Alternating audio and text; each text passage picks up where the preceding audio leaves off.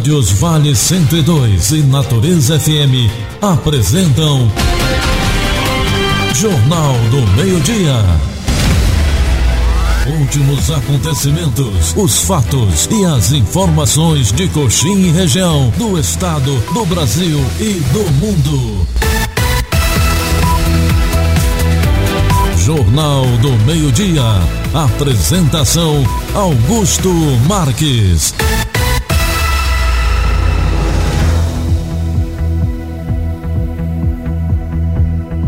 Uma ótima tarde, está começando a partir de agora aqui na Vale 102, o Jornal do Meio-Dia, desta terça-feira, dia 17 de setembro de 2019. Vamos às manchetes do dia. Jornal do Meio-Dia. E as manchetes do dia.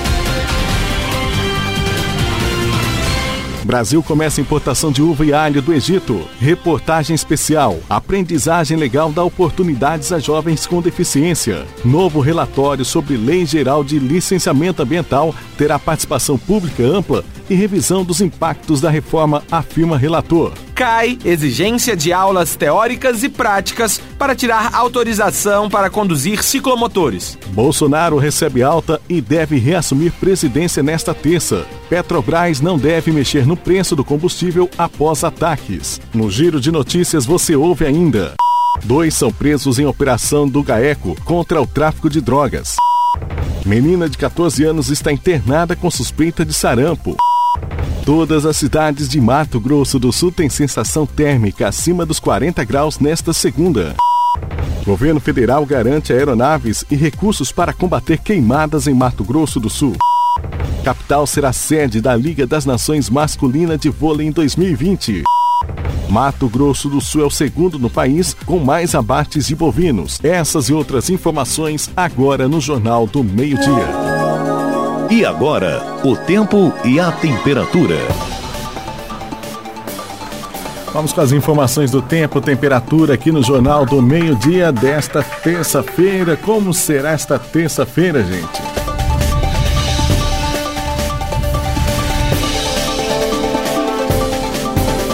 Já adiantando para vocês, mais uma terça-feira de tempo seco, ensolarado e com baixa umidade relativa do ar. Os cuidados devem ser tomados também com raios ultravioletas. Celso Oliveira, da Somar Meteorologia, tem mais informações. Terça-feira com tempo seco, ensolarado e muito quente em todo o estado do Mato Grosso do Sul. Até o meio da tarde, a máxima vai aos 38 graus em Campo Grande 42 graus em Coxim e 35 graus em Dourados. Atenção à baixa umidade relativa do ar e à alta radiação ultravioleta. Há uma novidade mais para o decorrer da semana, principalmente a partir da próxima sexta-feira. Uma frente fria que avança pela região sul canaliza a umidade da Amazônia e traz as primeiras pancadas de chuva após o término do vazio sanitário, principalmente para áreas do oeste, centro e sul do estado do Mato Grosso do Sul. Por enquanto, o acumulado projetado é baixo, mas há uma expectativa de chuvas frequentes até o final de setembro, algo que vai aumentando a umidade do solo e vai permitindo aí o início da instalação das culturas de primavera no estado do Mato Grosso do Sul. Quer saber como o tempo e o clima influenciam sua lavoura? Então visite agrosomar.com.br. Com informações da Somar Meteorologia, Celso Oliveira. Você ouve agora Giro de Notícias. A semana iniciou pegando fogo em Mato Grosso do Sul. A sensação térmica média do estado nesta segunda-feira, dia 16, foi de 44,1 graus. 13 dos 79 municípios teve sensação térmica de 45 graus. De acordo com o meteorologista Natália Abrão, a média de temperatura máxima do estado chegou a 39,7 graus, sendo até o momento a temperatura média histórica de 31,5 graus oito pontos acima. Coxim, que registrou a maior temperatura nesse domingo, dia 15, continua na lista com a maior temperatura do estado, com 41,7 graus, e a maior sensação térmica, atingindo os 49 graus. Outros 12 municípios registraram a sensação térmica acima dos 45 graus. Água Clara, Mambaí, Aquidauana, Dourados, Itaquiraí, Jardim, Maracaju, Ribas do Rio Pardo e Bonito. Giro de Notícias. O governo do estado garantiu todo o apoio logístico e recursos financeiros para intensificar o combate aos focos de calor em Mato Grosso do Sul. A União atenderá ao pedido do estado na cedência de aeronaves do Exército e equipes de brigadistas do IBAMA, além de uma verba específica. Os focos de calor continuam intensos no estado, a maioria no Pantanal, e a mobilização de combate também se fortalece com a participação de novas equipes de brigadistas em apoio ao Corpo de Bombeiros e a Preve Fogo do Ibama. Após 16 anos, Campo Grande volta a receber jogos da seleção masculina de voleibol, sendo uma das sedes brasileiras da temporada 2020 da Liga das Nações. O ginásio Guanandizão, que passa por reforma, será o palco das partidas. Os jogos serão disputados nos dias 19, 20 e 21 de junho de 2020, com partidas de Brasil, Alemanha, Itália e Rússia. As partidas sediadas na capital fazem parte da última etapa dos Jogos, na preparação para as Olimpíadas de 2020, na qual a seleção já está classificada. A última vez que a seleção brasileira de vôlei esteve em Campo Grande foi em 2014, quando venceu Portugal pela Liga Mundial. Giro de notícias. Pesquisa divulgada pelo Instituto Brasileiro de Geografia e Estatística IBGE aponta que no segundo trimestre de 2019 foram abatidos 8,04 milhões de cabeças de bovinos sob algum tipo de serviço de inspeção sanitária no país. Essa quantidade foi 3,5 superior à obtida no segundo trimestre de 2018, com 7,76 milhões. Mato Grosso do Sul é a segunda unidade da federação com mais abate de bovinos no Brasil, com 11,4% do total, 90 49 mil cabeças a mais. Dois homens foram presos e levados para a Delegacia de Pronto Atendimento Comunitário DEPAC do Piratininga, na capital, na manhã desta terça-feira, dia 17, em uma operação Breaking Bad contra o tráfico de drogas. A operação foi deflagrada pelo GAECO, Grupo de Atuação Especial do Combate ao Crime Organizado. O GAECO foi para as ruas de Campo Grande na manhã desta terça-feira para deflagrar a operação e cumprir mandados na capital, Ladário, Corumbá, Três Lagoas e Ribas do Rio Pardo. A operação é contra o tráfico de drogas de uma organização criminosa que atuava no refino de cocaína e pasta base. Equipes do BOP, Batalhão de Operações Especiais, dão apoio à operação. Estão sendo cumpridos 18 mandados de prisão preventiva, dois mandatos de prisão temporária e 20 de busca e apreensão. Giro de notícias. Uma adolescente de 14 anos está internada desde sábado, dia 14, na unidade de pronto atendimento, a UPA do bairro Coronel Antonino, em Campo Grande, com suspeita de sarampo, com manchas no corpo, febre, feridas na boca e conjuntivite. A menina está isolada em uma sala da unidade de saúde desde domingo, dia 15. Se a suspeita de sarampo for confirmada, será o primeiro caso no estado com transmissão local, já que os parentes afirmam que ela não viajou recentemente, como aconteceu com as outras duas pessoas que tiveram a doença confirmada no estado. Giro de notícias. Fique sempre bem informado. Giro de notícias. Informações, dinamismo e a notícia em primeiro lugar. Você fica bem informado com o Jornal do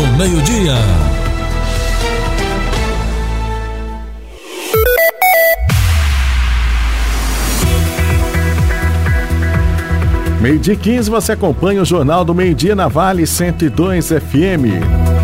Trazendo mais informações, ó, a Petrobras não deve mexer no preço dos combustíveis após ataques lá na Arábia Saudita. Mais informações com Daniel Fagundes. Os ataques com drones a instalações petrolíferas na Arábia Saudita no último sábado levaram ao corte de 6% de toda a produção mundial e uma consequente disparada no preço do barril. Mas como isso afeta o Brasil? A política de preços da Petrobras prevê o acompanhamento das cotações internacionais, mas nesta segunda-feira o presidente Jair Bolsonaro afirmou que a estatal vai segurar o preço da gasolina gasolina, apesar da disparada no valor do petróleo após os ataques. Em entrevista à TV Record, Bolsonaro disse que conversou sobre o assunto com o presidente da Petrobras, Roberto Castelo Branco. Rebeldes do Iêmen reivindicaram a autoria dos ataques, mas os Estados Unidos acusaram o Irã pela ação, dizendo que não há evidências de que eles partiram do Iêmen. Já o Irã rebateu as acusações e afirmou que os Estados Unidos buscam um pretexto para retalhar o país. Agência Rádio Web de Porto Alegre, Daniel Fagundes. Jornal do Meio-Dia.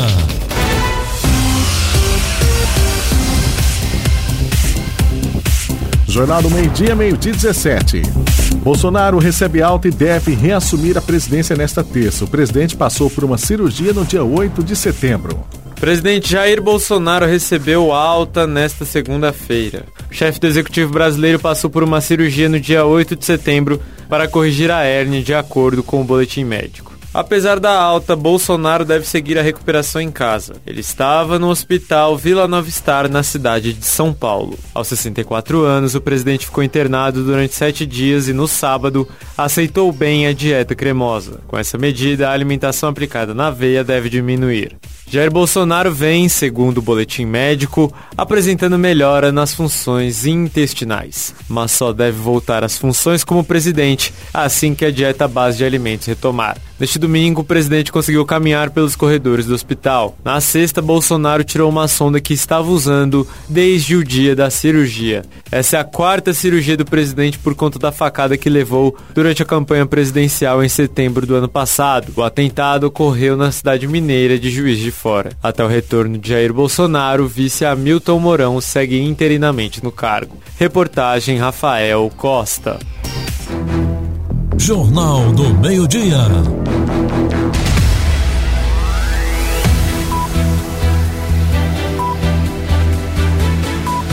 Atenção, você que tem aquelas motinhas, as famosas cinquentinhas. Fim das aulas aí para pilotar as cinquentinhas. Durante um ano, a autorização para conduzir o ciclomotor poderá ser tirada sem exigência de aulas.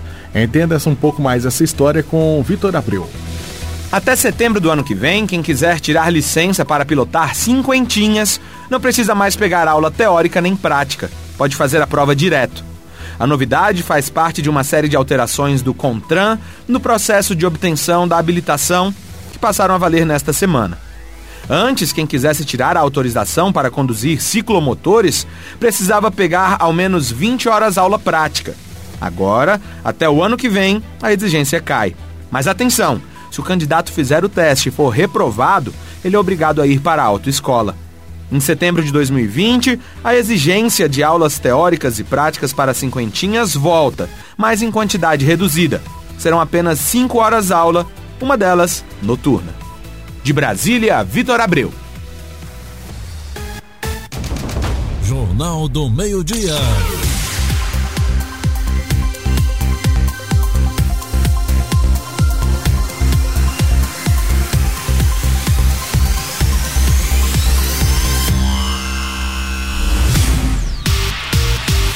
Meio-dia e 20, você acompanha o Jornal do Meio-Dia para toda a região norte. Você muito bem informado aqui com a gente. Pode ouvir também pelo site em vale102fm.com.br. Novo relatório sobre Lei Geral de licença, Licenciamento Ambiental terá participação pública ampla e revisão de impactos, afirma o relator.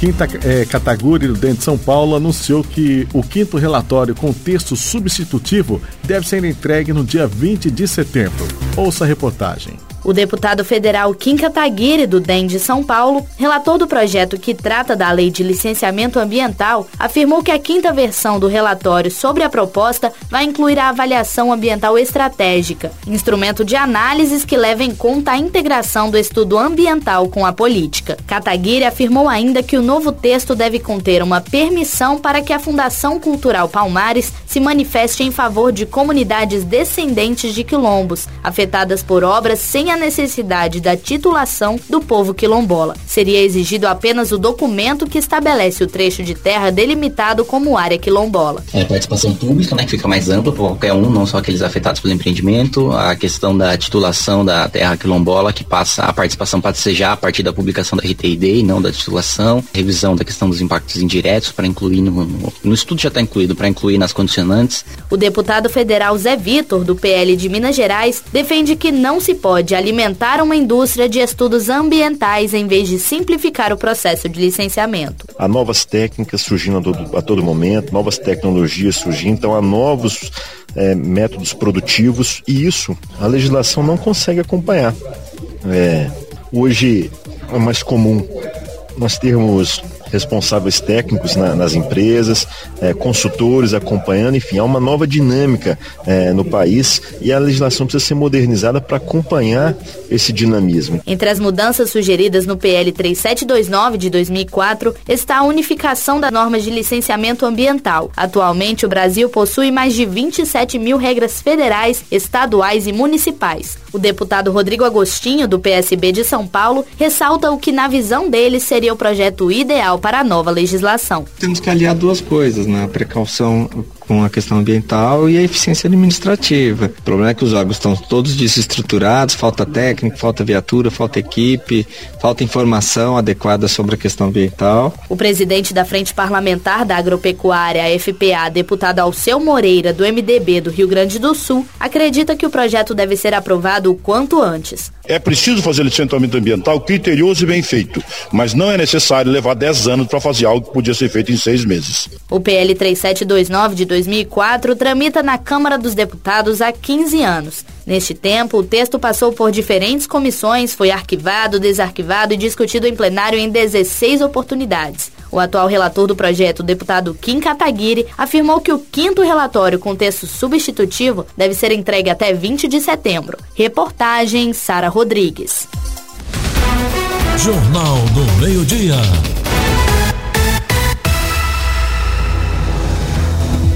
Brasil começa a importação de uva e alho do Egito. E mais, Comissão Brasileira tenta abrir mercado na Arábia Saudita, no Kuwait e também nos Emirados Árabes.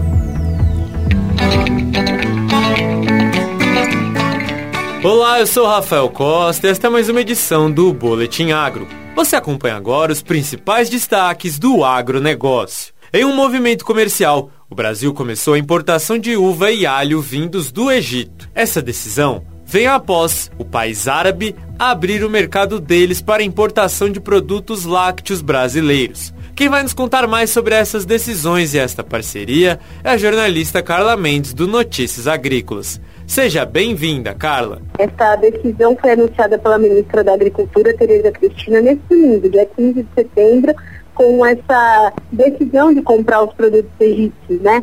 É, durante muitos anos o Brasil ficou fechado a este mercado e agora tem pressa por essa abertura, foi o que disse a ministra. Realmente, o mercado egípcio é um mercado de extremo potencial para o agronegócio brasileiro, assim como é importante também que a gente receba alguns produtos vindos de lá. Então, além de tudo, os dois países ainda estão revisando o protocolo de parceria entre, veja, a Embrapa e o Centro de Pesquisas do Egito, que é extremamente moderno. E de olho em expandir ainda mais a rede de países que negociam com o Brasil, a ministra Tereza Cristina e uma comissão, formada por membros do Ministério da Agricultura, Pecuária e Abastecimento e da CNA, vão participar de uma missão oficial pela Arábia Saudita, Kuwait e Emirados Árabes. O que o Brasil pretende negociar com esses países, Carla? Mais uma vez, as proteínas animais, elas estão na pauta uh, e no topo da pauta, né? É um mercado já tradicional para as proteínas animais, mas o objetivo é não só fortalecer esses produtos, mas também ampliar e diversificar a pauta, né, do, do, a pauta exportadora do agronegócio brasileiro. E os produtores do feijão tipo rajado estão cautelosos nas negociações. Como está o cenário para os produtores de feijão nesse momento, Carla? Nesse momento, eles estão esperando preços melhores, né? Você citou a variedade do rajado. A gente tem negócio entre 125 e 130 reais. No entanto, uma procura maior que está sendo esperada para breve pode fazer com que esses preços aumentem e traga não só uma valorização para o rajado, mas também trazer mais variedades como o feijão carioca, por exemplo. A chegada da primavera está preocupando alguns produtores de maçã que estão com atraso na florada. O que causou isso e quais as possíveis consequências, Carla? O acúmulo insuficiente de horas de frio esse ano deve atrasar as florações da safra 2019-20 para outubro, já que, segundo o ESPAGRE, essas condições resultaram no atraso do inchamento das gemas das macieiras. E, e, consequentemente, isso atrasou o nascimento dos brotinhos e também a florada dessas macieiras. Com isso, já se espera realmente né, alguma baixa de produtividade em função dessas condições, mas agora é torcer para que o cenário climático seja melhor e mais favorável para esses próximos estágios de desenvolvimento das frutas. Obrigado pelos esclarecimentos, Carla. Quem quiser saber mais novidades do agronegócio, é só acessar o Notícias Agrícolas, certo? Isso mesmo, noticiasagricolas.com.br para ser o produtor rural mais bem informado do Brasil. Jornal do Meio-Dia. Jornal do Meio-Dia. Esse é o Jornal do Meio-Dia, meio-dia 27 agora. Vamos ao nosso giro internacional de notícias. Irã exclui negociação com os Estados Unidos após ameaça de Trump. Rádio França Internacional. Rádio França Internacional. Adriana Brandão. Paris, 17 de setembro de 2019. Vamos aos destaques do noticiário internacional desta terça-feira. Guia Supremo do Irã exclui qualquer negociação bilateral com os Estados Unidos. O Ayatollah Ali Khamenei garante que esta é a posição unânime de todos os responsáveis da República Islâmica. A declaração divulgada nesta terça-feira pelo site oficial do Guia Supremo é uma resposta a Donald Trump, que, ao mesmo tempo que se diz disposto a encontrar o presidente iraniano Hassan Rouhani, ameaça Teherã. Os ataques contra instalações petrolíferas da Arábia Saudita no último sábado despertaram os temores de um confronto militar com o Irã, acusado diretamente por Washington e Riad como responsável pela agressão. Os bombardeios reduziram pela metade a produção de petróleo do maior produtor mundial e provocaram provocaram uma forte alta do preço do barril, 14,6% no final da cotação ontem. Na manhã desta terça-feira, os preços recuam timidamente, perdendo 0,38% e refletindo o medo de um novo choque do petróleo. Atentado suicida durante comício do presidente afegão deixa ao menos 24 mortos nesta terça-feira. Ashraf Ghani estava na província de Parvan, no centro do Afeganistão, em campanha eleitoral, quando a explosão aconteceu nas proximidades do comício. 32 pessoas também ficaram feridas no atentado, informaram fontes hospitalares. Israelenses retornam às urnas nesta terça-feira. O primeiro-ministro Benjamin Netanyahu, do Partido Conservador Likud, tenta se manter no poder. Ele enfrenta pela segunda vez este ano seu principal adversário, o chefe do exército, Benny Gantz, do partido de centro-esquerda azul e branco. Benny Gantz votou em Tel Aviv, propondo mudanças no poder em Israel, com um governo sem corrupção e extremismo. Segundo as pesquisas, os dois estão empatados e serão necessárias coalizões para a formação de um novo governo em Israel.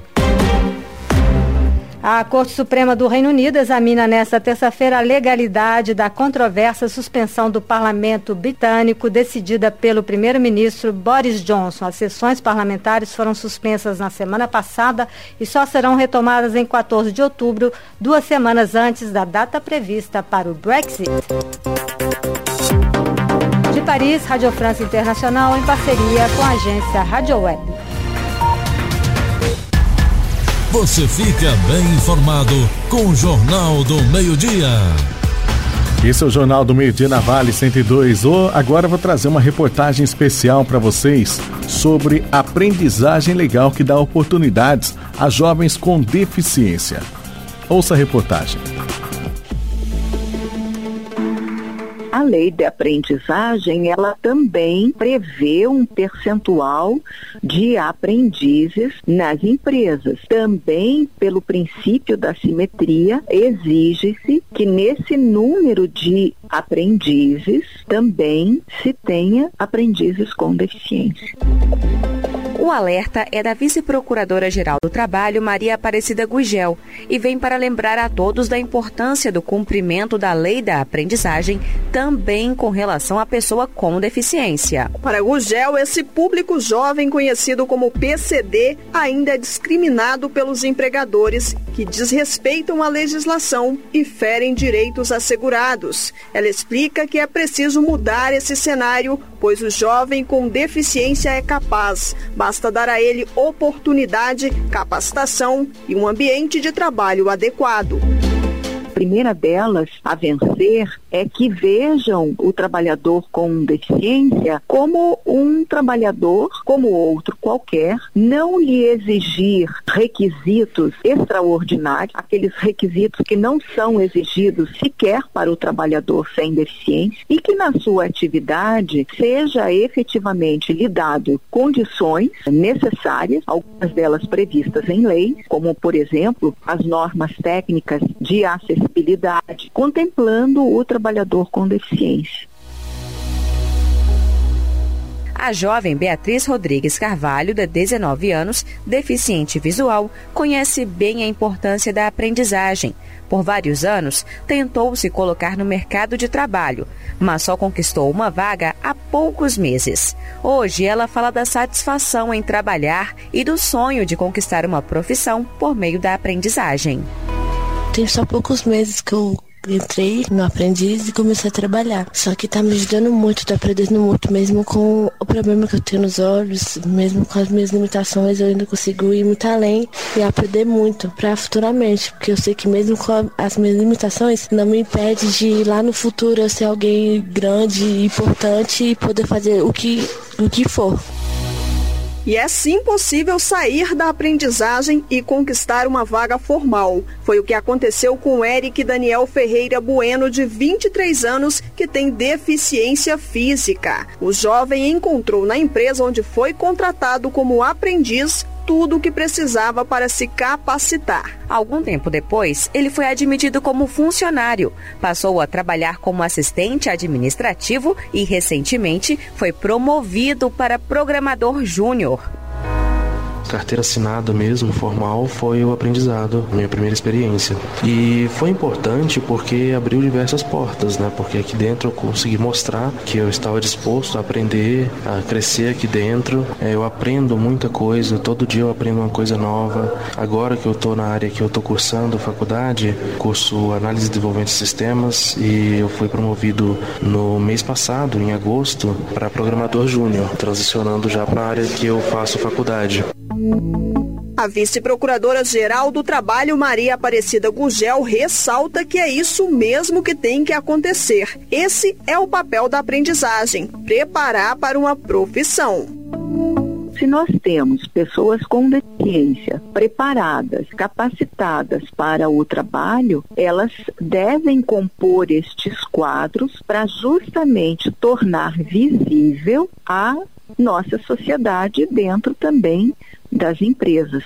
Não importa o número, né? Mas o ideal é que toda a empresa tenha em seus quadros pessoas com deficiência, assim como tem em seus quadros mulheres, quem trabalha com esse público sabe da capacidade que cada um tem e da importância do cumprimento da legislação para a vida desses brasileiros. Como nos conta a coordenadora geral de educação da APAI do Distrito Federal, Célia Assunção Colares.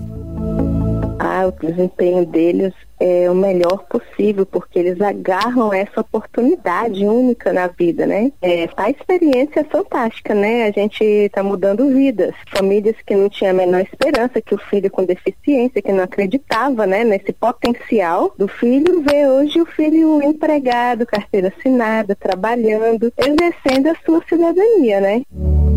A PAIDF é uma organização da sociedade civil que atende prioritariamente pessoas com deficiência intelectual acima dos 14 anos de idade. A instituição promove a inclusão dessas pessoas ao mercado de trabalho por meio da lei de cotas e da aprendizagem. Célia Assunção Colares entende que o preconceito da sociedade é uma das principais barreiras contra quem tem deficiência. Ela pede mais conscientização é, ele não precisa de grandes adaptações e acessibilidades, ele precisa de acessibilidade atitudinal, é mudança de atitude das pessoas, né? Isso é difícil na nossa sociedade. Além de elas estarem cumprindo com a responsabilidade social que todas elas têm, elas estão também dando oportunidade, né, a todos os cidadãos, não só aquele dito normal que vai trazer lucro coisa parecida, não, ela está fazendo parte da inclusão social.